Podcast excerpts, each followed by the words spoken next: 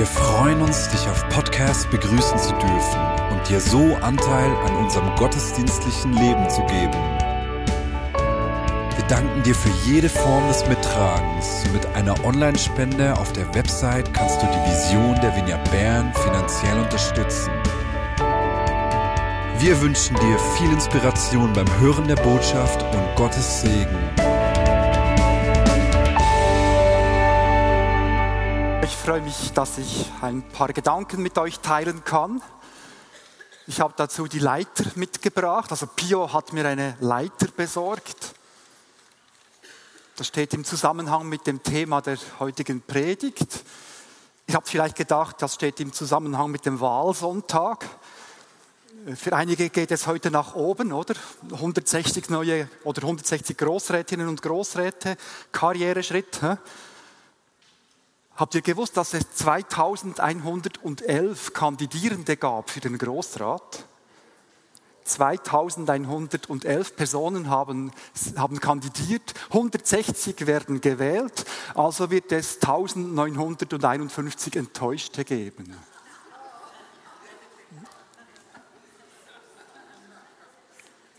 Vielleicht können diese etwas von der Predigt von heute äh, mitnehmen. Aber es werden auch nicht alle gleich enttäuscht sein, weil es gibt ja realistische Einschätzungen, ob man Chancen hat oder nicht. Also das Segment der Enttäuschten wird wahrscheinlich kleiner sein. So, aber heute ist ja auch Palmsonntag. Eigentlich hätte ich Palmzweige auf die Bühne nehmen müssen. In anderen Kirchen ist das ja Brauch, dass man äh, mit Palmzweige den Palmsonntag feiert, äh, dass die Menschen Palmzweige mitbringen.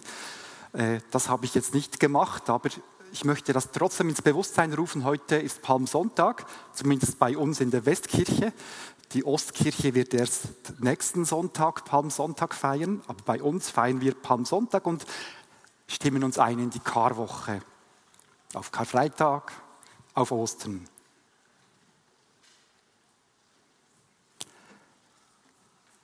Jesus begibt sich zum Passafest an diesem Palmsonntag bei seinem Einzug in Jerusalem. Er wird mit Jubel empfangen, um einige Tage später auf Drängen der Menge vom römischen Statthalter zum Tode verurteilt zu werden. Dieser eigentlich kurzen Phase von nur ein paar Tagen haben die Evangelisten sehr viel Raum gegeben in den Evangelien. Ich habe mal nachgeschlagen, das zu erfassen versucht. Alle Evangelisten räumen mehrere Kapitel 20 Prozent, 25 Prozent ihres Berichts diesen paar Tagen. Bei Johannes ist das fast ein Drittel.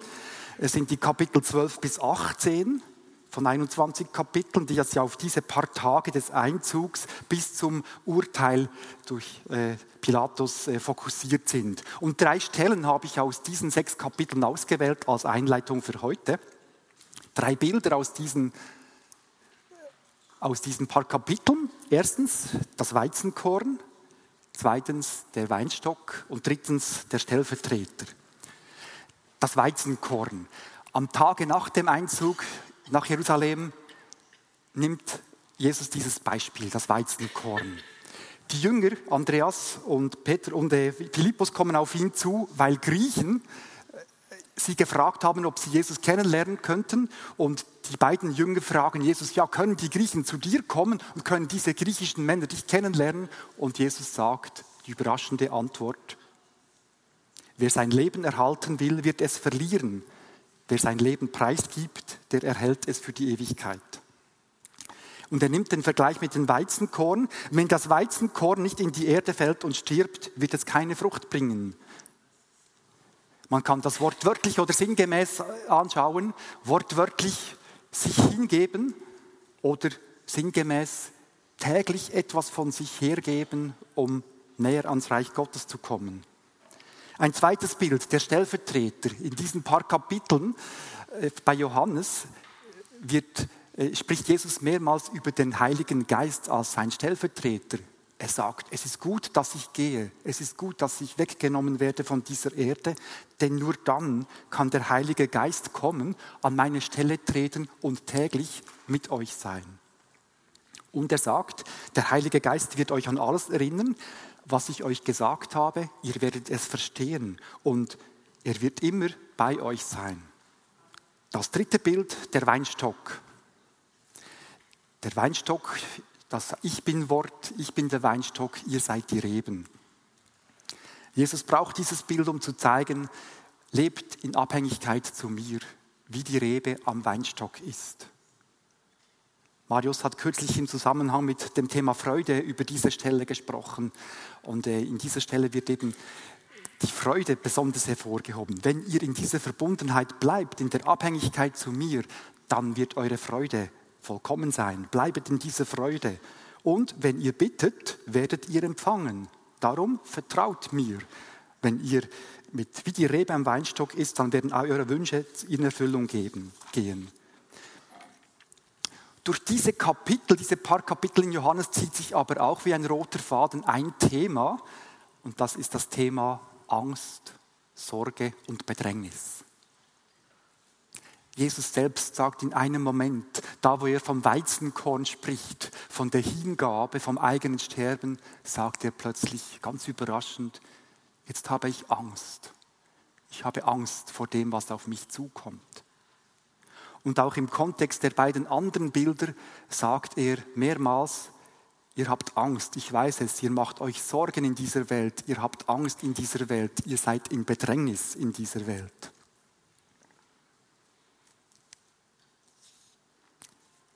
So, das bringt mich zum eigentlichen Thema von heute.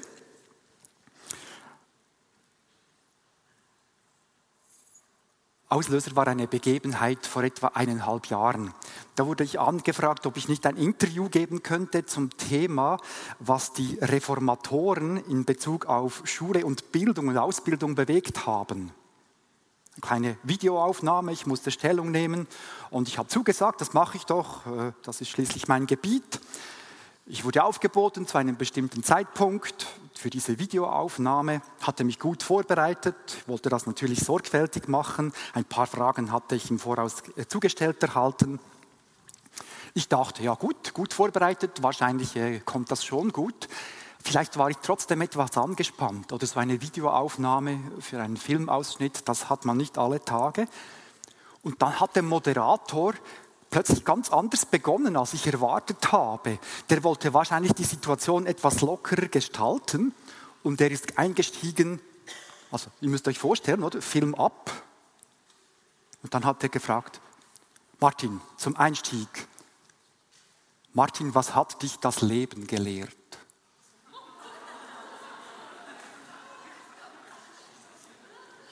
Was hat dich das Leben gelehrt? Das war als lockerer Einstieg gedacht. He? Ich stehe wie erstarrt vor dieser Kamera. Drei Sekunden Zeit, das ist schon eine gefühlte Ewigkeit in einem Film. Was hat dich das Leben gelehrt? Ja, machen wir doch diese Übung gerade. He? Hildegard Werner, ihr seid da vorne, 50 Jahre verheiratet, 75, 80-jährig. Was hat euch das Leben gelehrt? Drei Sekunden. Also, dass da etwas Gutes herauskommt. Was war meine damalige Situation? Ich war gerade ziemlich unter Druck geraten, und zwar äh, beruflicherseits. Äh, es, gab, es gab Menschen, die sich über mich geärgert haben, die haben sich über mich beklagt. Es gab einen Bericht und ich wurde in diesem Bericht äh, ziemlich kritisiert, in meiner Funktion angegriffen. Und ihr, ihr könnt verstehen, das hat an mir genagt, das hat man nicht gerne.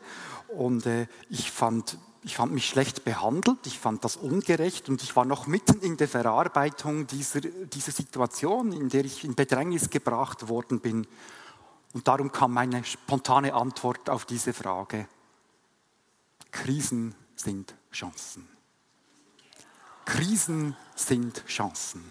Das Leben hat mich gelehrt, dass tiefe Krisen neue Chancen eröffnen können. Zwei Beispiele. Ich habe das Privileg, ich darf einfach aus meinem Leben erzählen, ich darf euch etwas mitgeben. Äh, Krisen sind Chancen. Vor, einem, äh, vor etwa einem Jahr hatte ich so eine Situation, vielleicht nicht eine große Krise, aber doch eine Problemsituation. Es gab einen Konflikt unter Mitarbeitenden, ein, ein Team, in das ich verantwortlich war. So ein typischer Interessekonflikt, unterschiedliche Vorstellungen. unterschiedliche Meinungen über die Zuteilung von Ressourcen. Schwierige Sache. Ich habe gemerkt, das braucht Weisheit. Ich habe mit fünf Personen einzeln Gespräche geführt und sie gefragt, was ihre Sicht auf die Dinge sei, was ihnen wichtig sei, wofür sie einstehen würden. Und ich habe, hab gemerkt, das driftet auseinander. Und nicht nur auf der Sachebene ist das im Moment nicht so stimmig, sondern auch auf der Beziehungsebene habe ich gemerkt. Da, da gibt es Konflikte. Noch keine Krise, aber ein großes Problem. Und ich realisierte, daraus könnte eine Krise werden, aber ich fühlte mich schlicht überfordert und ich realisierte auch, jetzt erwarten Sie von mir die Lösung. Die erwarten jetzt alle, dass ich äh, sage, was das Richtige ist, dass ich entscheide, aber ich hatte keine solche bereit. Die Situation war zu widersprüchlich. Ja, was macht man da? Krisen sind Chancen. Immerhin hatte ich ein Motto, noch nicht die Lösung. Ich habe äh, meinem Gebet diese Situation bewegt. Ich habe ich hab dieses Problem Gott hingelegt und ich habe mal begonnen, ihm für dieses Problem zu danken. Etwas widersinnig, aber ich habe gelernt, das ist ein erster guter Schritt. Ich habe ihm das Problem gegeben und gesagt, äh, ich selber habe keine Lösung, vielleicht hast du eine bereit. Ich habe so gehofft, nach ein, zwei Tagen in der stillen Zeit kommt der Blitzgedanke und dann weißt du, wie das Problem zu lösen ist. Dieser Blitzgedanke kam nicht. Ich hatte eine Sitzung mit diesem Team und ich habe das Problem miteinander zum Thema gemacht, habe gesagt, so, jetzt könnt ihr euch noch einmal alle dazu äußern. Sagt, was euch wichtig ist, was euch bewegt und alle haben Stellung beziehen können und haben ihre Sichtweise dargelegt. Und ich habe gemerkt, ich kann nicht entscheiden. Es ist zu früh. Das braucht noch Zeit. Ich, ich, ich fühlte irgendwie, es wird eine Lösung geben, aber es, es, die Zeit war noch nicht reif. Ich habe gesagt, wir entscheiden morgen. Wir waren in der Retrete, wir hatten also etwas Zeit und so habe ich die, das, die Problemlösung um einen Tag vertagen können. Das ist manchmal ganz praktisch. Vom einen Tag auf den anderen sind mindestens zwei dieser Mitarbeitenden auf mich zugekommen und haben gesagt, du Martin, ich habe mir die Sache noch einmal überlegt. Ich wäre dann schon bereit, von dem abzuweichen. Oder äh, du, ich habe mir es noch einmal überlegt, wir könnten das auch anders machen, als ich es anfänglich gedacht habe. Und ich habe gemerkt, jetzt zeichnet sich langsam etwas ab. Und am nächsten Tag war ich so weit, dass ich die Lösung hatte von mir her und ich konnte die hineingeben und ich habe gemerkt, alle können Ja sagen dazu. Alle stimmen zu und sagen, ja, eigentlich äh, kann ich auch mit dieser Lösung leben. Nein, nicht nur, ich kann damit leben, ich finde auch diese Lösung gut.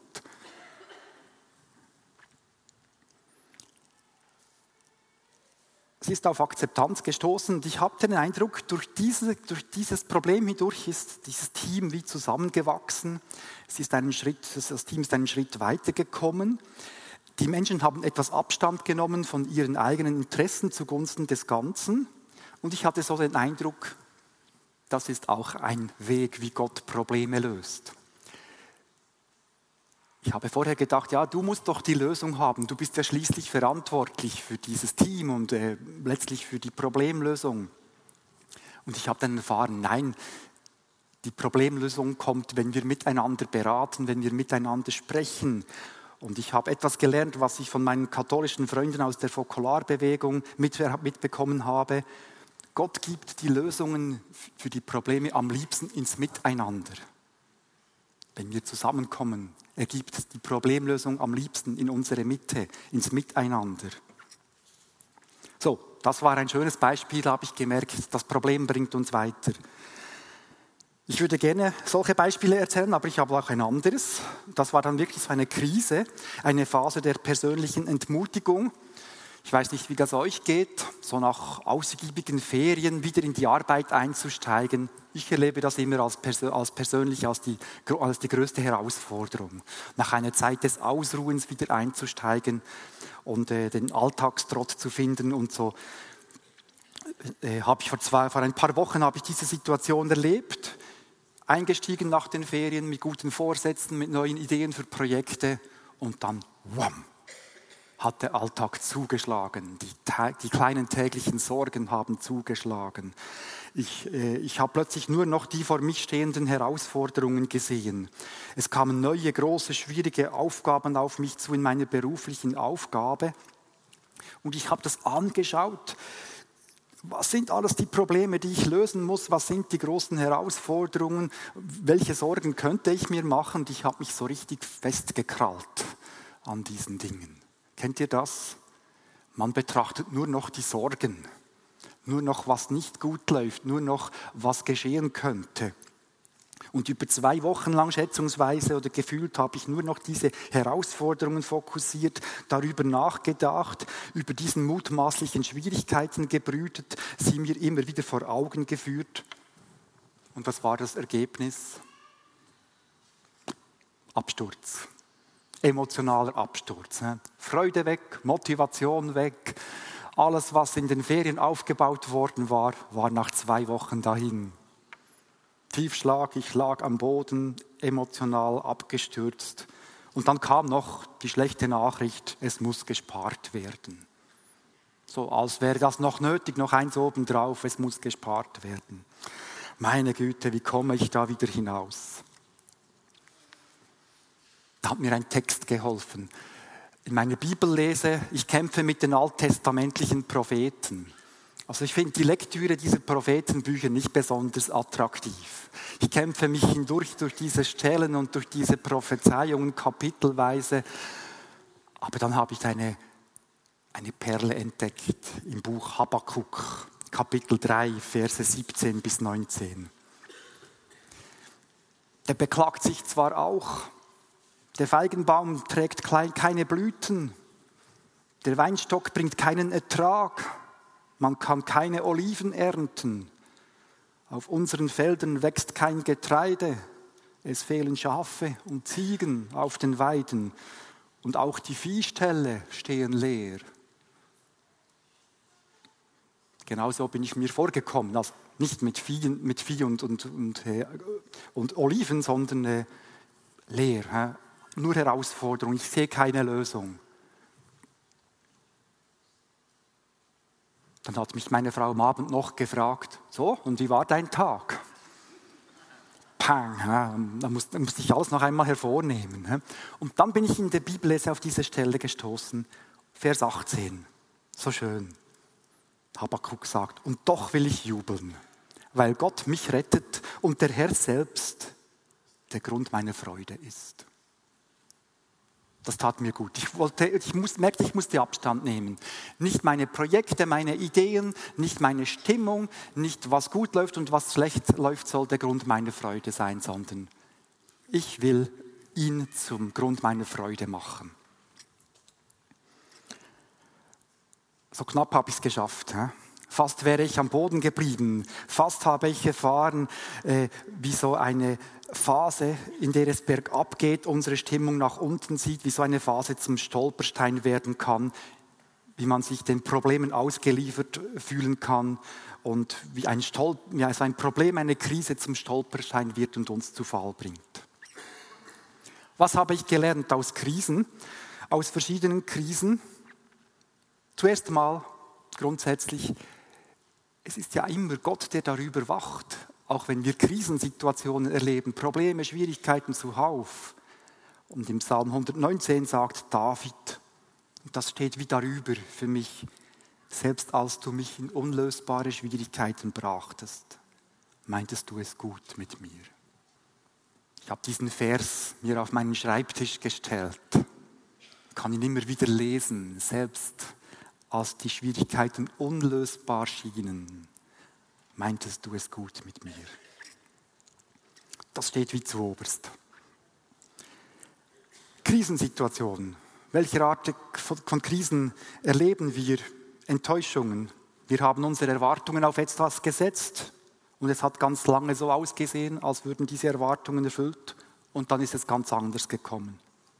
Oder wir haben uns verausgabt für eine Sache, investiert, engagiert, uns selbst zurückgestellt, vergessen und jetzt erfahren wir, niemand sagt Danke, niemand wertschätzt, was wir gemacht haben. Oder die Erfahrung der Kritik. Man hat uns irgendwo zu verstehen gegeben, dass wir nicht erwünscht sind, dass wir nicht hineinpassen. Wir haben die Erfahrung der Ablehnung gemacht. Man hat uns zurückgewiesen. Unser Bedürfnis nach Zugehörigkeit ist verletzt worden. Andere Krisen sind Rückschläge, Rückschläge aller Art.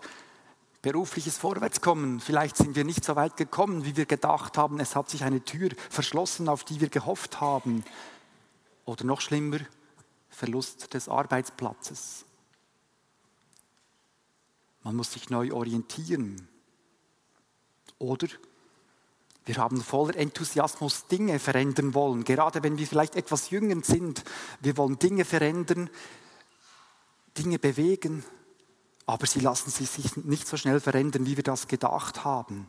Unsere Entschlossenheit für eine Sache stößt auf Widerstand, auf Gewohnheiten, die sich nicht verändern lassen, vielleicht auch auf die Durchschnittlichkeit des Alltags. Grenzerfahrungen. Unsere Kräfte reichen nicht mehr. Wir erfahren, dass wir Grenzen haben, dass nicht alles mehr drin liegt. Oder mehr noch, Sinnkrise, Ernüchterung. Plötzlich sieht man keinen Sinn mehr im Alltagstrott, in dem, was unsere täglichen Aufgaben sind, in unserer täglichen Arbeit.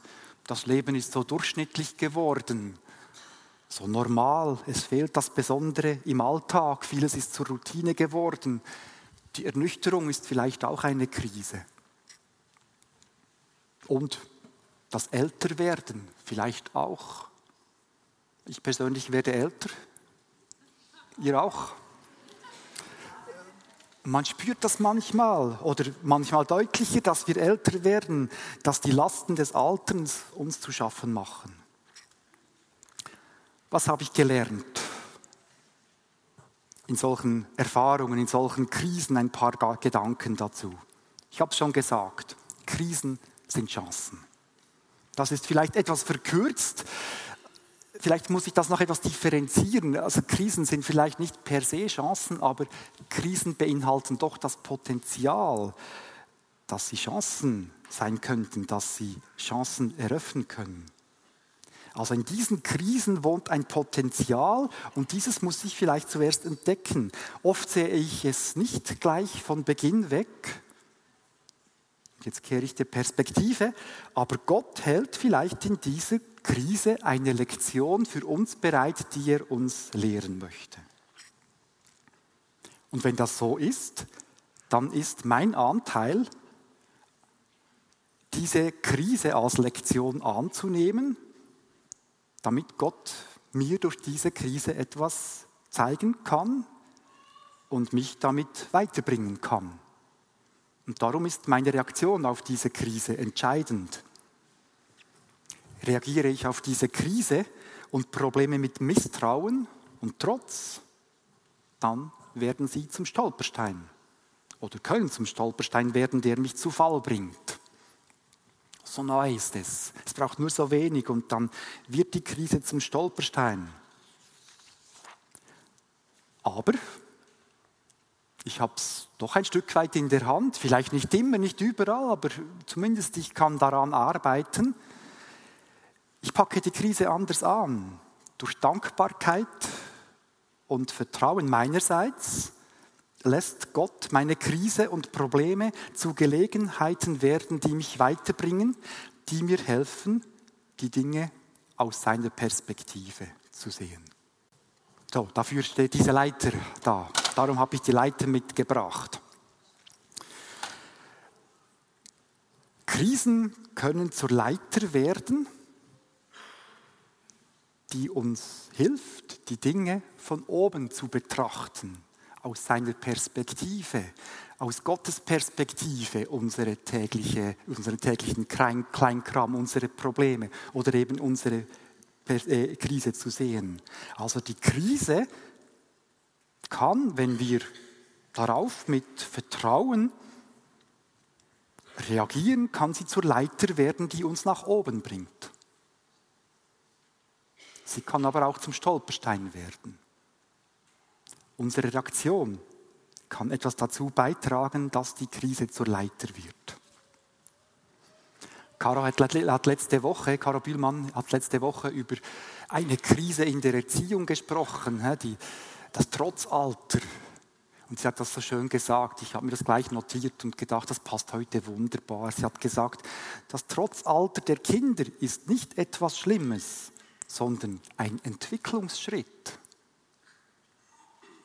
Und ich denke, das, das trifft wie für alle oder für viele andere Krisen auch zu. Das ist nicht etwas Schlimmes, das ist ein Schritt ein Entwicklungsschritt, ein Schritt nach oben auf der Leiter.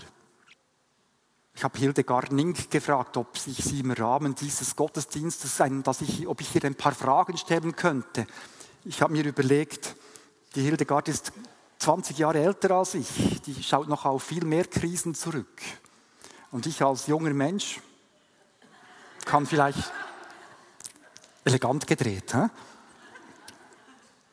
Ich als junger Mensch kann vielleicht etwas lernen von dem, was Hildegard erfahren hat. Und ich habe Hildegard gebeten, ob sie ein paar Fragen beantworten könnte zu ihrem Umgang mit Krisen. Wir haben abgemacht, dass ich nach unten komme, du ein Mikrofon erhältst, dass wir das auf Mundart machen. Ich hoffe, das klappt und gibt keine Rückkoppelung. Wir haben telefoniert miteinander und ich habe dich, du hast mir von einer Krise in deinem Leben erzählt und das war eine Phase von zwölf Jahren, so ein Lebensabschnitt von zwölf Jahren, in dem du zusammen mit, äh, während deinem Mann gewirkt hast, in einer Aufgabe, er als Pfarrer, du als Pfarrfrau. Und in diesen zwölf Jahren gab es eine Krise und von dieser Krise hast du mir erzählt. Das war eine Krise, wo ich völlig überfordert war. Der Werner ist massiv gefordert von seinem Beruf, von der Gemeinde, von all diesen verschiedenen Anforderungen. Ich hatte daheim eine Haushaltung mit sechs Kindern und eine Haushaltshilfe und einen Pflegebub. Der Garten, und ich sehe mich, wie ich dort im Garten bin und einfach heulen und sagen, ich kann nicht mehr. Ich kann nicht mehr, ich will nicht mehr, es geht nicht mehr. Und dann hat es mich gedacht, Jesus tut mich daran erinnern, du hast einmal gesagt, du gibst nie auf, du bleibst dran. Und das hat mich schon gerade ein bisschen erklüpft. Aber ich habe gesagt, ja, es ist so. Ich bin nicht gerade einfach aufgekumpelt und habe Freude gehabt, dass ich jetzt wieder weiterfahren kann. Aber ich habe einfach gesehen, Jesus hat mein Versprechen ernst genommen.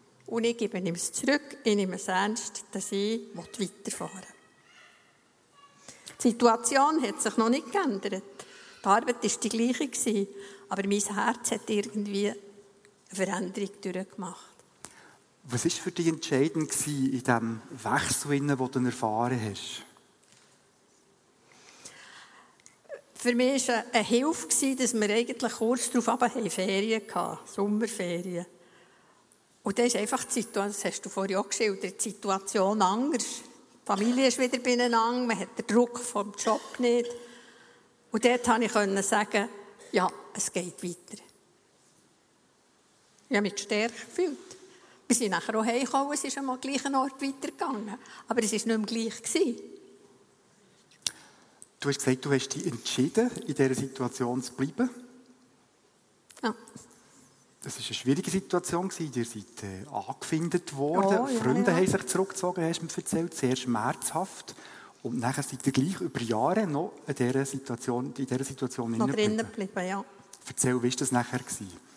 Irgendwie hatte ich den Eindruck, gehabt, in der ganzen Situation, wir waren ja zusammen. Gewesen. Wir konnten das zusammen tragen. Es war nicht so, dass nur der Werner im Krieg war. Ich habe zwischen noch im Krieg gestanden.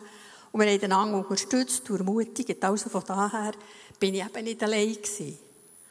Und ich hatte einfach den Eindruck, gehabt, Jesus will, dass wir da noch ein bisschen bleiben. Auch wenn es nicht so schön ist, zeitweise. Merci vielmals, hast du so Einblick gegeben. Bleib noch schnell da. Ich finde immer, von Hildegard will ich lernen. Sie läuft so aufgestellt durchs Leben. Oder jetzt vielleicht gemerkt, sie kämpft auch mit gesundheitlichen Beschwerden. Das Alter setzt ihr an. Du hast mir gesagt, seit zwölf Jahren kämpfst du mit deinem Knie. Immer wieder, gell? Seit zwölf, seit, Seit zwölf 15 Jahren. Äh, seit, nein, seit Seit über 50 Jahren. über 50 Jahren, ja, ja, ja. Seit über 50 Jahren. In den ja. letzten Jahren. Rechnen ist nicht mein. Das ist auch der Grund, dass wir da unten stehen. Hildegard hat gesagt, ich kann nicht auf die Bühne raufkommen. Das tut mir einfach weh. Dann habe ich gesagt, ich komme runter. Wir führen ein Interview da. Was heisst das für dich, mit diesen Beschwerden umzugehen? Ich staune eigentlich, dass es gäng noch geht. Und ich habe im Grunde genommen gar nicht wahrgenommen, es geht jetzt schlechter. Das ist einfach so schleichend gekommen. Und dass ich gäng noch so mag sein, ich habe ja das gesagt, daheim ist man dann eben manchmal daheim, ruft aus wie ein Rohrspatz oder grennt oder ist gar nicht gut zu Weg. Hören muss das der Mann oder das Kind. Und in der Gemeinde kann man natürlich das Sonntagsgesicht gäbig aufsetzen.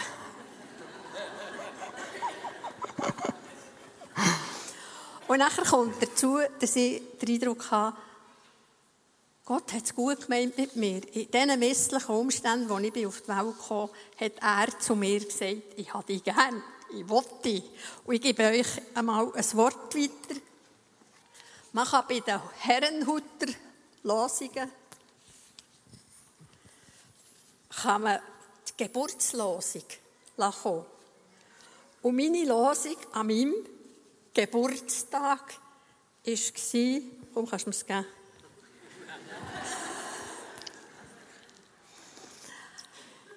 Ich will dich tragen bis ins hohe Alter. Ich bleibe, bleibe bei dir, bis du grau wirst. Ich will es tun und ich will es ausführen. So schön. Das ist doch schön. Merci vielmals. Danke vielmals. So schön. Merci vielmals, Hildegard. Ich nehme an, dass die, die um dich stehen, nachher für dich beten. Merci vielmals, das macht Mut zum Umgang mit Krisen, mit Sachen, die uns anhängen im Leben. So, ich komme zum Schluss. Ein paar Punkte zum Mitnehmen.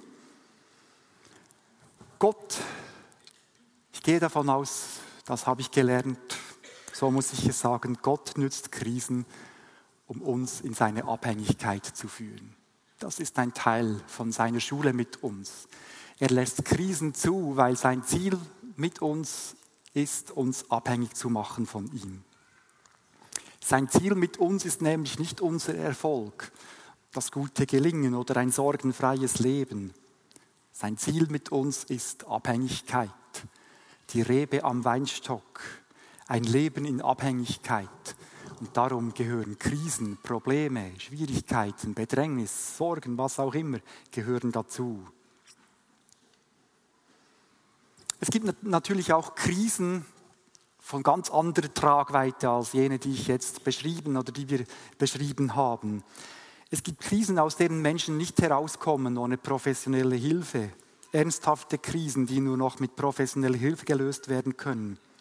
Aber ich denke, für vieles, was wir im Alltag erleben, was unser durchschnittlicher Alltag ist, unsere kleinen Krisen, schwierigen Lebenslagen, schwierigen Zeiten und Herausforderungen, für vieles gilt das, was ich jetzt als letzte paar Punkte zeigen möchte und euch als, aus meiner Erfahrung als Tipp mitgeben möchte. Was ich gelernt habe, ist, ich versuche Gott zu danken. Und ich möchte euch diesen Tipp weitergeben. Dankt Gott für die Probleme, dankt Gott für eure Krisen, denn Dankbarkeit ist eine Form der Anbetung. Es ist die beste Reaktion auf zerschlagene Hoffnungen, auf Enttäuschungen, Dankbarkeit und Lobpreis.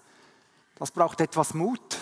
Man muss über den eigenen Schatten springen, man muss loslassen, ein Stück von sich selber vergessen, Distanz nehmen zu sich. Aber ich denke, es ist der erste Schritt. Der zweite Schritt könnte dann noch ein größerer sein. Das Problem, die Krise zu umarmen. Ich sage dem so persönlich. Ich umarme meine Krise. Ich lasse sie ein Teil von mir werden. Ich umarme sie. Sie kommt mir nahe. Sie wird ein Teil von mir. Es ist nicht mehr etwas, das ich, was so etwas distanziert von mir ist. Ich zwar versucht habe zu danken, ich versuche sie zu umarmen. Denn ich weiß, sie ist ein Teil des Weges, den Gott führt mit mir, ein Teil seines Planes, mich in seine Abhängigkeit zu führen. Und wer weiß, vielleicht ist genau diese Krise so etwas wie sein maßgeschneiderter Segen für mich. Ich habe für, für mich das auf diese Formel gebracht. Die Krise könnte ja ein maßgeschneiderter Segen sein für dich. Nicht irgendeiner, sondern ein maßgeschneiderter. Nächster Schritt, die Krise ist eine Leiter. Ich betrachte sie als Leiter nach oben. Ich versuche diese Krise als Leiter zu sehen, durch die uns der himmlische Vater seine Perspektive auf die Dinge zeigen will. Ich hoffe, ihr habt das nicht einfach als paar gut gemeinte Ratschläge und Tipps jetzt so entgegengenommen. Vielleicht gelingt es, dass sie Sichtweisen für euer Leben, für unser Leben werden. Denn sie, berufen, sie beruhen ja auf Verheißungen. Die paar Bilder, die ich erwähnt habe zu Beginn, die paar Bilder aus der Passionszeit, das Weizenkorn, die Weinrebe am Weinstock und der Stellvertreter sind wie die Grundlagen, um die Krisen so sehen zu können. Also, ich lade euch ein, euch mit mir auf den Weg zu begeben, die Krise als Leiter zu sehen, als Leiter nach oben, die Schritte zu tun, die dazu führen, zu danken, die Krise anzunehmen, innerlich auf Distanz zu gehen, zu, gehen auf zu dem, was einem wichtig ist und zu erfahren, dass Gott darüber wacht. Vielleicht haben wir in der folgenden Anbetungszeit die Möglichkeit, darauf zu reagieren. Vielleicht gibt es einen Song, der uns in diese Thematik hineinführt. Aber ich schlage mal vor, dass wir uns kurze Zeit zwei, drei, zwei Minuten äh, Zeit nehmen, um darüber persönlich mal zu, äh, oder das mal zu bewegen, welche schwierige Situation, welche Krise, in welche Krise könnte mich Gott herausfordern, diese Perspektive zu gewinnen, sie nicht als Stolperstein zu sehen, sondern als Leiter zu entdecken. Wir nehmen uns kurz Zeit dazu und dann wird uns die Band in die Anbetungszeit leiten.